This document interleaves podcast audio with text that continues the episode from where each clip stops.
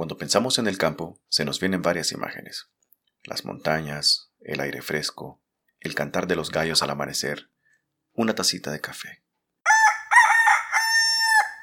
Adelantamos el reloj y vemos los rayos del sol besando el pasto, los pajaritos cantando y otra tacita de café. Café de palo producido por una empresa familiar y cosechado por las manos de hombres, mujeres y niños de la comunidad. El café tiene ciertos tipos de certificaciones, se les llama, que te indican qué tipo de café es y, por así decirlo, qué tipo de, de ideales está representando ese café. Tenemos el café orgánico, como lo mencionaste, que es un café que entonces no utiliza estos químicos y pesticidas que luego llegan al agua, ¿verdad? Y dañan los suelos, etcétera.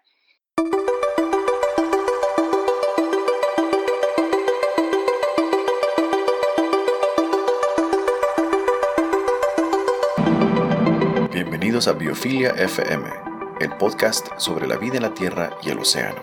Soy Elder Pérez y en el episodio de hoy tenemos como invitada especial a la bióloga Fabiola Rodríguez, candidata a doctorado de Tulane University, quien nos comenta sobre el estudio de aves migratorias y el cultivo del café.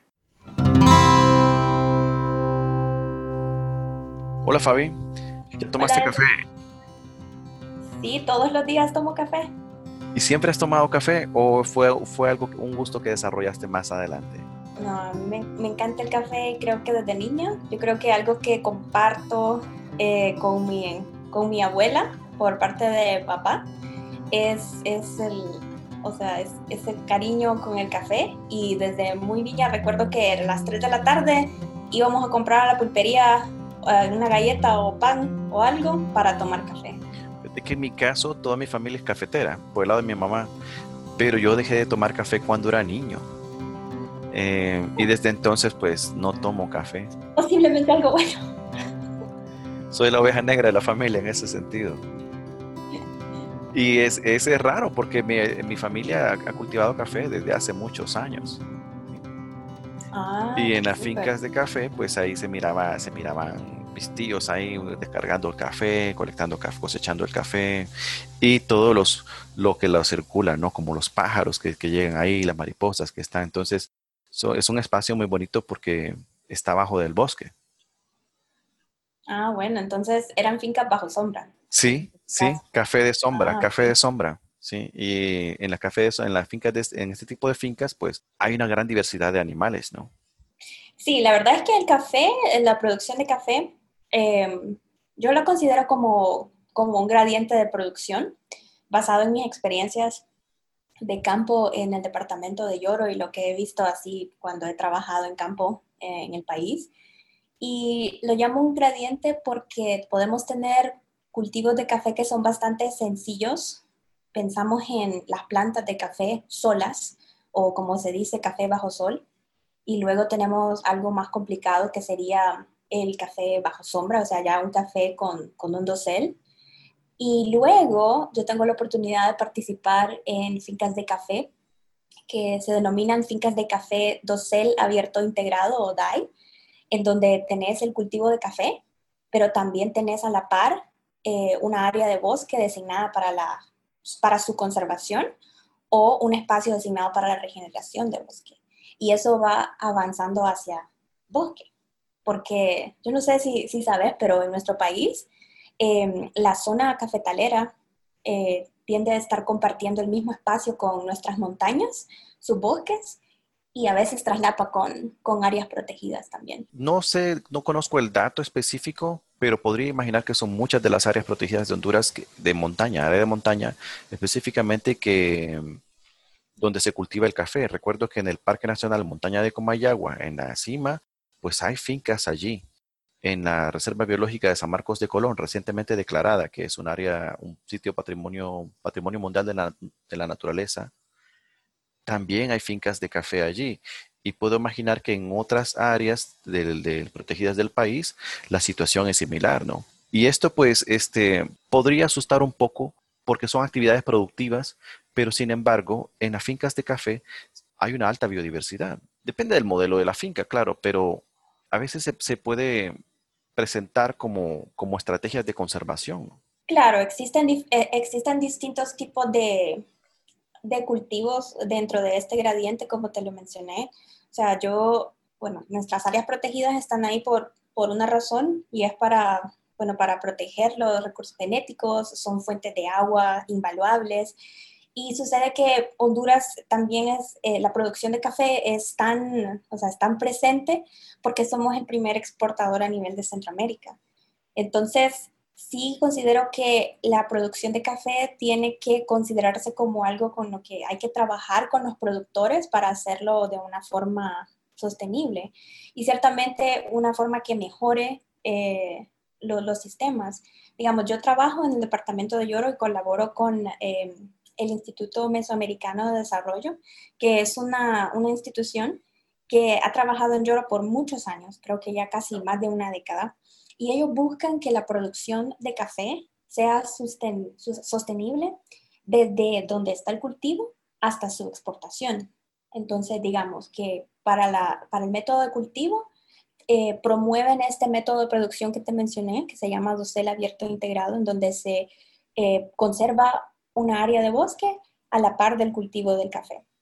Y esto por dos razones. Una, porque bueno, la, mejor dicho, por una razón principal, que es que un productor tiene, eh, o sea, la decisión de un productor de tener una finca bajo sol o una finca bajo sombra es, es muy personal y tiene que ver con muchas cosas, desde tratar de minimizar enfermedades, de repente si hay mucho, mucha sombra, se pueden promover algunas enfermedades, pero también hay eh, cultivos de café que eh, la idea es que dan más grano de café si están bajo sol.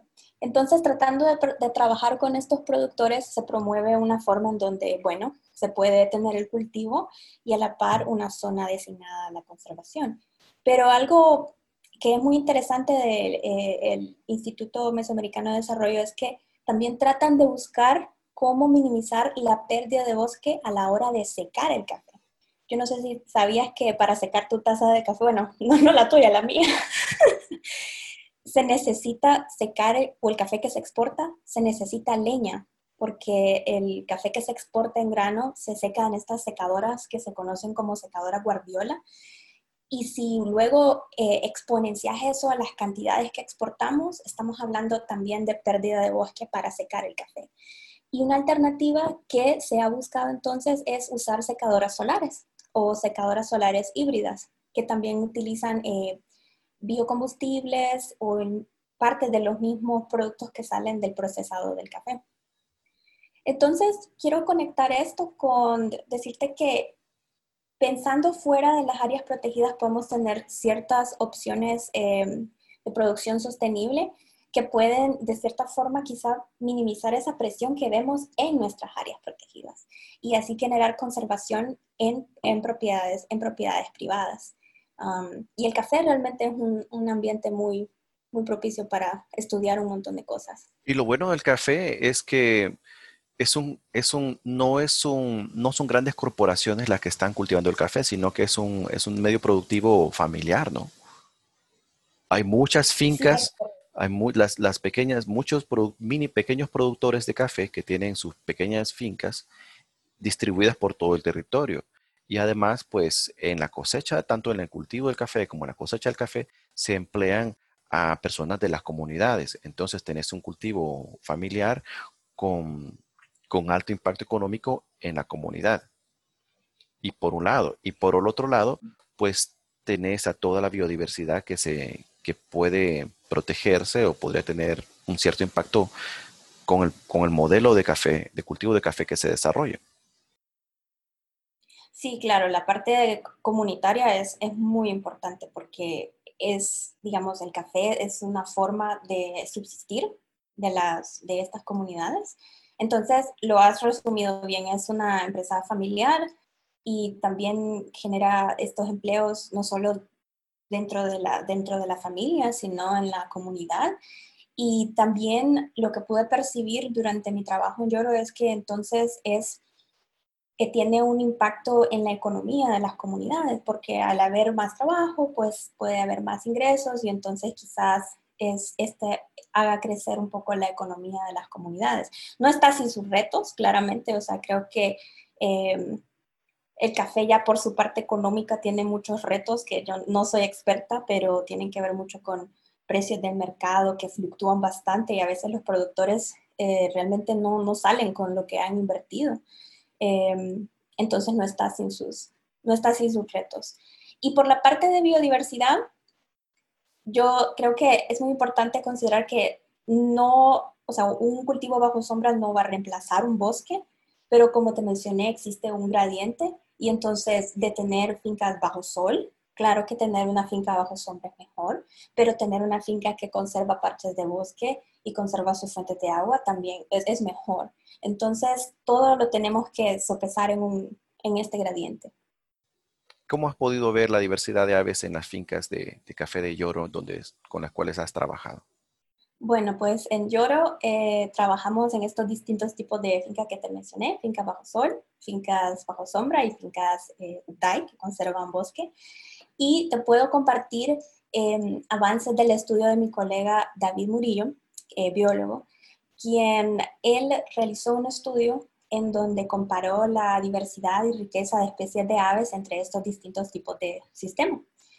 Y incluso, bueno, él encontró eh, alto, alta riqueza de especies claramente en los cultivos que conservaban el bosque, que es algo que se esperaría, y en las partes de bosque, luego seguidos de las fincas bajo sombra y luego seguidas de las fincas bajo sol. Entonces, estos datos están respaldando algo que nosotros pensamos es, es lógico, y pero son datos colectados, entonces eh, refuerzan esta idea del gradiente. Y entonces en estas fincas tenemos eh, distintas comunidades de aves, tenemos aves residentes, o sea, aves que permanecen en el país todo el año, y tenemos aves migratorias, eh, como aves migratorias que se reproducen en Norteamérica y al llegar el invierno a esos territorios viajan a Centroamérica, Suramérica y el Caribe y pasan aquí el invierno. Y dentro de estas comunidades, pues tenés un poquito de todo. Tenés aves que consideramos más generalistas, o sea, que son más fáciles de observar en distintos tipos de, de hábitat.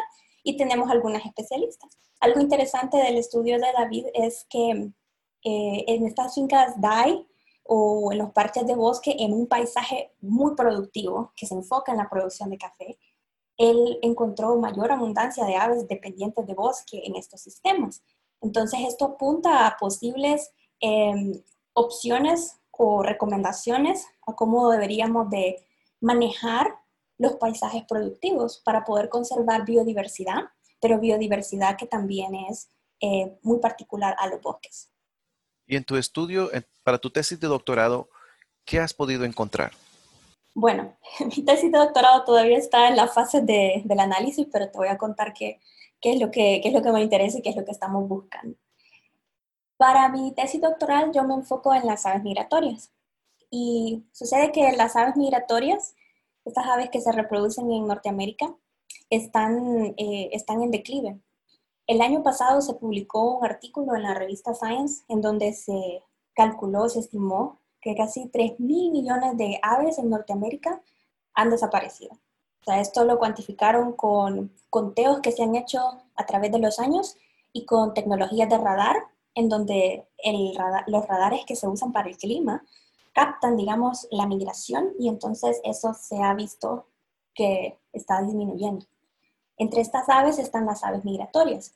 Y si las aves están eh, disminuyendo, es por muchas causas. O sea, para las aves migratorias se han identificado amenazas que van desde que las aves chocan con estructuras como por ejemplo las ventanas o torres, etcétera, hasta problemas con gatos domésticos que digamos no se mantienen dentro de las casas, hasta la pérdida del hábitat. Entonces, en, nuestro país y en estos territorios de, invierno, la pérdida de hábitat puede ser un contribuyente a estos declives poblacionales. Y como nosotros en nuestro país o como humanos transformamos el hábitat para subsistencia, y en Honduras tenemos el caso del café, entonces esta es una oportunidad para poder eh, complementar estas dos cosas y entender cómo las aves utilizan estos paisajes productivos y así mejor entender si cómo funcionan o si esto influye en sus declives poblacionales. Entonces, mi pregunta es básicamente, cuál es el desempeño de las aves migratorias en este paisaje productivo. Y por desempeño, entonces tomo distintas medidas que van desde abundancia, eh, condición corporal, entonces utilizamos métodos para capturar las aves y medir su condición a través de, eh, a través de su peso, ciertas medidas, eh, cuánta grasa tienen acumulada. También contabilizamos proporciones de, de edad, por ejemplo, tenemos más juveniles o tenemos más adultos, proporciones de sexo y, sobrevivencia, que no sé si lo mencioné, que eso hicimos un experimento esta temporada que pasó. Y con estos datos que estoy analizando, entonces yo quiero ver si estos valores varían en este paisaje productivo del café. Y mi hipótesis es que los sitios que tienen mayor área de bosque, como los cultivos DAI, entonces van a ser mejores en todas estas medidas. O sea, que vamos a tener mejor condición corporal o una sobrevivencia más alta y así, básicamente. Eso es lo que andamos buscando. Bueno, hagamos una pausa. ¿Tienes alguna ave favorita? Ay, esta pregunta, sí, mira, a ver. Tengo que decir que eso cambia, ¿verdad? Como los gustos cambian, creo, en nuestras vidas. Cuando yo estaba estudiando biología, eh, a mí me gustaba mucho la familia de los trepatroncos.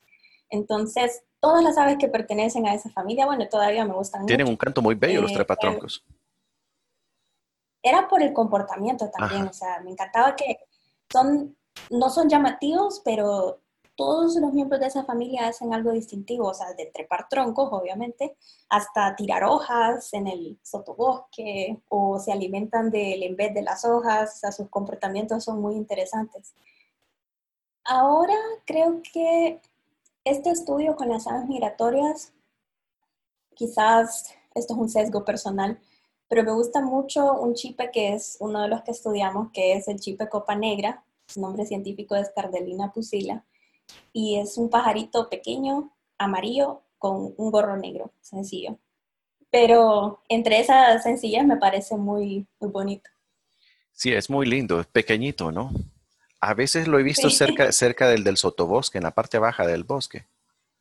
Es, sí, es un ave que es bastante, es, es uno de los como es fácil como observador de aves. También me gusta por eso, porque es accesible para la gente.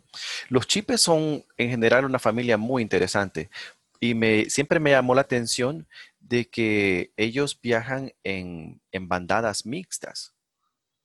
Porque hay otros aves, aves que se mantienen, que mantienen sus grupos como muy, muy, uh, como podría decirte, exclusivos. No se, no se juntan con otras aves. Pero los chipes, pues tendrán varias especies dentro de un grupo, un mixed flock. Y pues andan, andan paseando de, bosque en bosque, o yo no sé si también migran juntos. Fíjate que algo que hemos aprendido, porque muchas cosas que hemos aprendido que tal vez no estamos estudiando, em, y bueno, claramente hay muchos estudios en los cuales me estoy pasando que se han dado con chipes en, en otros países, pero los chipes pueden ser parte de una parvada mixta, ¿verdad? Con distintas especies, pero también pueden sostener sus propios territorios. Entonces, en nuestro caso, cuando tratábamos de, nosotros teníamos que buscar individuos de estas especies y utilizábamos cantos de la especie para ver si estaban presentes, luego tratábamos de, capturarlos para estudiarlos, liberarlos. Eh, y entonces, cuando ellos respondían de una forma muy agresiva a los cantos, nosotros ya teníamos un indicio de que eran individuos territoriales. Y parte de nuestros experimentos era regresar a los mismos puntos cada semana y ver si estaban ahí para poder determinar esta sobrevivencia durante el invierno. Y esto nos da una indicación de que eran territoriales. Mm. Pero también hay individuos que no pueden establecer un territorio porque pueden haber, eh, puede haber competencia entre los mismos individuos de la especie y a esto se le llama eh, transitorios, o sea, se aprovechan de un sitio y se mueven a otro. O, o, individuos flotantes. Acá estoy usando la traducción literal. Como los pericos, que van, que van siguiendo la flotación y, y, pues menciono los pericos porque en los pasados tres, cuatro meses ha venido una bandada de pericos, de unos 15 a 20 pericos todos los días y se han apoderado del guayabo que tenemos en el patio de mi casa. Oh, mira. Pero ahora que ya las guayabas están, ya casi están desapareciendo, pues los pericos se, se desaparecieron también. Me imagino que, ah, Como estacional, sí. sí, Y curiosamente entonces estos individuos también pueden formar parte de una, de una parvada y, o sea, no es que siempre están en una parvada, o sea, hay parte del día en la que quizá ellos pueden explotar mejor esos recursos como un grupo de varias especies o también se usa la idea de que lo hacen para explotar los recursos, pero también para protegerse o estar más alertas o con, a- eh, contra depredadores. Pero hay partes del día en que ellos están en sus propios, eh, sus propios territorios si ellos estaban en una parvada, no nos, no nos hacían caso. Realmente seguían su camino y nunca los íbamos a observar de cerca o a poder eh, capturar para estudiarlos. ¿será que sienten mayor seguridad también?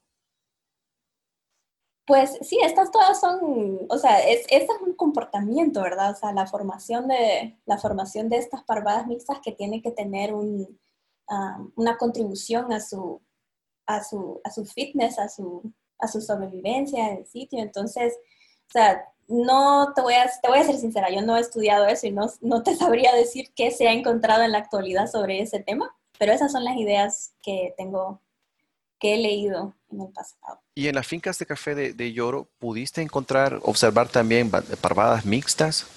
Sí, claro. O sea, por eso te menciono que si ellos estaban, si los individuos estaban en estas parvadas mixtas, entonces eh, es, o sea, se formaba la parvada mixta y estaban, la podíamos seguir y luego eh, o se movían a otro sitio o por ahí se, se disolvían. O sea, todo esto tiene, interactúa con un montón de, de factores, o sea, tiene que ver con la hora del día, la hora de, que son las horas activas versus las no activas para las aves, eh, y así, pero sí, sin duda teníamos oportunidades para observar parvadas a veces.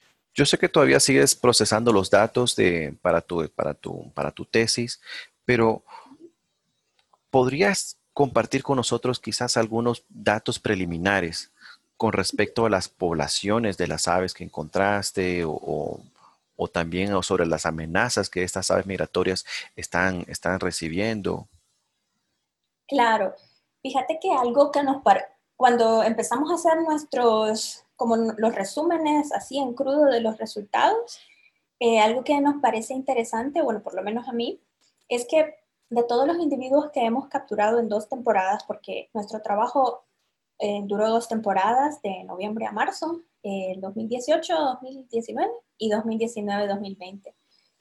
La mayoría de los individuos parece que en esta zona productiva de Lloro son juveniles. O sea, tenemos una proporción más alta de juveniles que de adultos. Y tenemos una proporción muchísimo más alta de machos que de hembras. Y esto nos parece, o sea, es interesante a distintas escalas saber cuál es la distribución dentro de una especie, porque digamos que si las hembras y los machos usan hábitats completamente distintos y tu plan de conservación solo considera el hábitat de los machos, por ejemplo, entonces realmente no estás aportando mucho a la conservación de esa especie. Entonces esto nos, pareció interesante, me parece que es algo que contribuye a saber cómo está compuesta esta, esta población, bueno, o esta muestra de la población en este paisaje productivo en donde hay muchos cultivos de café. ¿Y tienen alguna idea de dónde estarán las hembras? Esa pregunta, uf, esa es la pregunta, porque yo me pregunto, ¿será que están definitivamente en, digamos nuestro, nuestro sitio de estudio para compartirte un poco más de detalles, son fincas de café, que ya lo dijimos, que están entre elevaciones de 800 a 1300 por ahí metros, ¿verdad? Eh, y estamos en el sector de Lloro, que es por decirlo el sector norte-centro del país.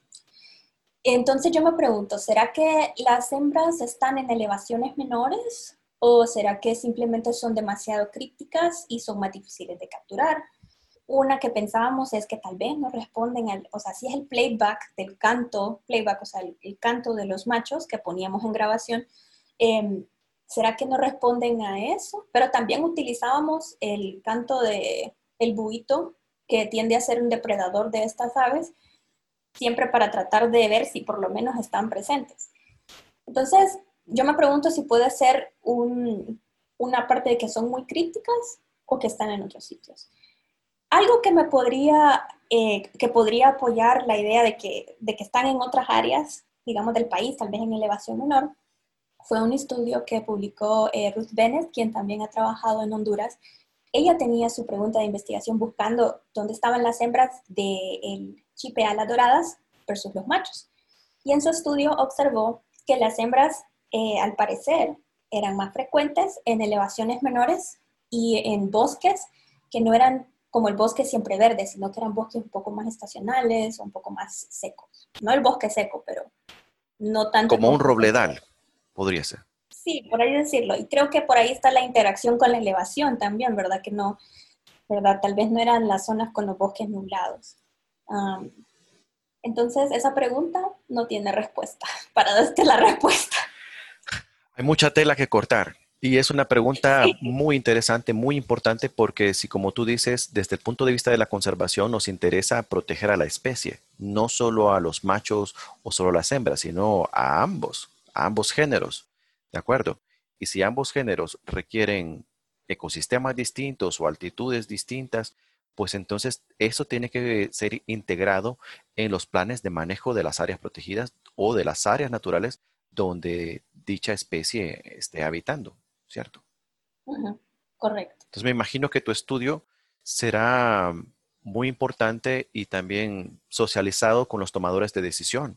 ¿Han podido reunirse con, las, con las alcaldías o los, las personas de los patronatos, la junta de agua que están en campo conviviendo con la naturaleza? Fíjate que sí, esa es una de las oportunidades que hemos tenido en este tipo de, de trabajos, o sea, trabajar con, trabajar fuera de las áreas protegidas y en propiedades privadas para mí ha sido una experiencia bastante enriquecedora porque te das cuenta rápidamente de que no puedes hacer nada sin, sin, socializar tu investigación y sin tener el apoyo de, del productor, de la persona en donde estás trabajando, de esa propiedad. como te mencioné, yo colaboro con el Instituto Mesoamericano de Desarrollo. Entonces, eh, como el instituto siempre que hemos tenido una temporada de campo, hemos llevado a cabo una reunión, como una reunión informativa con distintos grupos, como ser estos, la Junta de Agua. Eh, tuvimos la oportunidad de ah, impartir y compartir los resultados y quizá nuestras futuras ideas para, para, ya sea en investigación o de conservación, con la alcaldía en Lloro y también con, con, productores. O sea, también está la comunicación informal que tenés con el productor cuando estás trabajando. O sea, si nosotros, vaya, nos levantamos, vivimos en una finca durante este periodo de, de estudio, eh, nos movilizamos a la finca donde vamos a Toma una tacita de café. Ah, eso es necesario, sí. Pero, eh, o sea, si estás haciendo tu trabajo y de repente te encontrás al propietario, es la oportunidad perfecta para indicarle qué estás haciendo, cómo va la investigación y aprender de ellos también, porque ellos te comentan de repente sus experiencias, cómo era cuando ellos eran niños, por ejemplo, cómo era el, paisaje en esos tiempos. ¿Y qué cuentan ellos? ¿Hay alguna anécdota que quisieras relatar? Yo creo que eh, en, digamos que si, si hago una, un colectivo de, de lo que ellos te comparten, es como antes era o sea, el bosque era hasta donde tu vista pudiera, pudiera avanzar. Reconocen cambios en el clima y, es, y lo reconocen porque ven cómo ha cambiado eh, la tecnología de sus cultivos. Digamos, eh, te comentan que la temporada de cortar café antes era más larga y ahora con las, los tiempos de sequía que son más prolongados, como ahora es más corto o que también tienen problemas con tormentas que son más impredecibles y que de repente mucha lluvia también hace que sus granos se dañen y se caigan y ya es una pérdida. Entonces, creo que esas son algunas de las experiencias que logré perder. O la aparición de hongos, ¿no? Como la roya o, u otros eh, patógenos que afectan al, al, cultivo de café y que indirectamente o quizás directamente pues afectarán a toda la biodiversidad que convive en, este, en estos espacios como, como el chipe cabeza negra. Sí, es correcto. Ellos también te mencionan, o sea, todas sus, sus experiencias y sus retos como, como caficultores. Y mucho tiene que ver también ahora con la escasez eh, del agua, que creo que es un problema nacional. Y eh, con la, a nivel comunitario, ¿han tenido algún diálogo para ofrecer respuesta o para buscar una respuesta a, estos problemas? Recuerdo, recuerdo eh, justamente una reunión que se sostuvo con una de las juntas de agua y ellos estaban expresando, bueno, también entre estos colegas que te menciono del Instituto de Desarrollo Mesoamericano, tengo colegas biólogos que están interesados no en las aves, pero están interesados en estudiar la biodiversidad en los cafetales desde el punto de vista de los mamíferos pequeños, desde el punto de vista de los eh, invertebrados, ¿verdad? Desde el punto de vista de la calidad del agua. Entonces, cuando mis colegas estaban presentando resultados sobre eh, la calidad del agua en, entre sus, eh, como una investigación piloto que hicieron en varias fincas, esto despertó mucho el interés de las juntas de agua y fue ahí donde yo observé cómo compartieron sus, eh, bueno, los retos que ellos perciben, ¿verdad? Con la escasez y la falta de agua que ahora ya se, ya se, ya se observa. Como resultados, creo que nosotros presentamos quizá eh, las posibilidades que existen cuando se conservan eh, áreas con bosque en cuanto a, bueno, en cuanto al agua, que es algo que es obvio quizá, pero en cuanto a los servicios ecosistémicos que pueden ser, que pueden ser obtenidos al tener bosque. Y bueno, compartir este, esta información. Mis colegas eh, del MDI, ellos pues tienen más seguimiento con, con, estos grupos, ¿verdad? Como juntas de agua, los patronatos, ya que son parte de sus parte de sus labores. Entonces, sí, y creo que como institución, una de las soluciones que se podría dar, como, como yo lo observo, es tener este tipo de modelos que buscan la sostenibilidad de un proyecto de producción, porque al final el producto que es el café les da el sustento. Entonces no se trata de no producir café, se trata de producir el café a forma de que quizá genere un mejor precio, ¿verdad? Porque tal vez si tenés bosque, puede entrar ese bosque a un mercado de carbono, que es otro de los componentes de este modelo que se está implementando en Lloro. Eh, pero también, como te mencioné, el bosque brinda estos servicios ecosistémicos. Entonces, la visión o una de las recomendaciones o respuesta sería cómo buscamos nosotros como consumidores, cómo buscan instituciones gubernamentales y cómo buscamos todos apoyar este tipo de modelos para que se puedan hacer más grandes en, nuestro país. Me imagino que es una taza de café con un valor agregado mucho mayor. Saber que estás protegiendo al bosque, sabes que estás protegiendo a las aves migratorias y que estás protegiendo el agua del cual se alimentan las comunidades que viven del café. Fíjate que yo he encontrado esta, esta, esta estadística que me encanta decirla. Escuchémosla. ya, ni me acuerdo, ya ni, me acuerdo de dónde la saqué, te voy a, te la debo de tarea. Sabes que en el mundo se toman alrededor de dos eh, serían, ¿cómo serían? Serían 2 mil millones de tazas de café al día. Wow. Y ese café, entonces, si yo te, si te compartí, ¿verdad? ¿Cuánto café se cultiva bajo sol? Entonces, que se quitó el bosque. ¿Cuánto café se seca con más bosque? Entonces, te puedes imaginar el impacto que tiene el café en los bosques. O sea que yo creo que con, para mí, como consumidora, yo sí me, he definitivamente más apegado a, apoyar marcas de café, como este, este café que sale de Lloro, em, porque yo sé que me encanta el café, pero que quiero apoyar al mercado con mi decisión de que yo quiero tomar este tipo de café. Y es que el consumidor tiene un, puede generar un impacto positivo en sus acciones, ¿no? A veces caemos en la, en la frustración y decimos que es que soy una persona y no puedo hacer nada y, y el cambio pues este es muy difícil de lograr, pero al, elegir comprar un café que sea cultivado de manera ambiental con, las, con, la naturaleza, café orgánico, café que sea bajo sombra, pues ya estás contribuyendo, ¿cierto? Es correcto. Yo pienso que aquí entonces lo que podemos invitar a, los, eh, a los, al público que te escucha es a a investigar, ¿verdad? A investigar y a aprender sobre lo que se está consumiendo. Y lo mencionaste muy bien, o sea, existen muchas opciones y por eso es que hay que hacer la investigación, porque el café tiene ciertos tipos de certificaciones, se les llama, que te indican qué tipo de café es y por así decirlo, qué tipo de, de ideales está representando ese café. Tenemos el café orgánico, como lo mencionaste, que es un café que entonces no utiliza estos químicos y pesticidas que luego llegan al agua, ¿verdad? Y dañan los suelos, etc. También está eh, la certificación de comercio justo, que lo que busca es que cuando ese café se exporta, se sabe que, pues, se supone que el productor se le dio un buen precio por ese café. Y tenemos los cafés bajo sombra, pero como certificaciones, eh, quizá tenemos la de Rainforest Alliance y la certificación del Instituto Smithsonian del Centro de Aves Migratorias, que es, o sea, que, bueno, que son de las más famosas. Y luego tenemos eh, una marca de café como esta que te mencioné, Café Solar, que es un café que se produce en Lloro y se exporta y se vende en Estados Unidos. E incluso también se ha vendido a tostadoras de Irlanda y tostadoras en, en otros lugares de, de, Europa también. Entonces, como, como te menciono, o sea, hay opciones y solo es de, de buscarlas.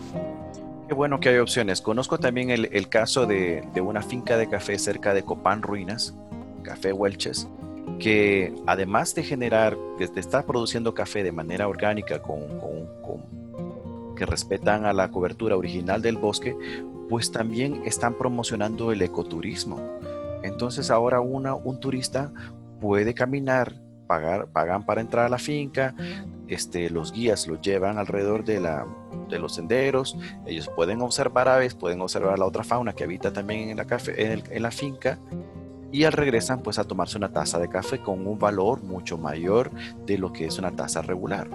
Entonces el ecoturismo también es una estrategia que puede una alternativa que puede integrarse a la conservación de la naturaleza y fortalecer el cultivo del café de esta manera. Sí, es correcto. Yo creo que alternativas hay y entonces, como te mencionaba, es buscar cómo, cómo las apoyamos desde nuestras distintas eh, posiciones, ya sea como investigadores, como consumidores, eh, como instituciones gubernamentales, etc. Fabiola, ha sido muy, muy rica esta plática. Me dieron ganas de tomar café, te lo voy a, te lo voy a, te lo voy a confesar.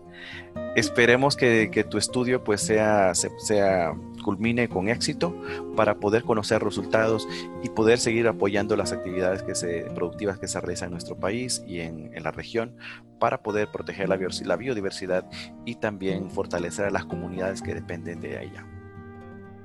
Muchas gracias, Helder. Gracias por invitarme y permitirme compartir estas experiencias. Doy un pequeño, no, no tan pequeño agradecimiento a mis colegas de campo y demás colaboradores. Y también te felicito por este programa. Creo que necesitamos más oportunidades para hacer divulgación en, en nuestro país. La puerta está abierta para que regreses. Dale. Esto ha sido todo por hoy. Muchas gracias por escucharnos. Para mayor información, síguenos en Instagram como BiofiliaFM.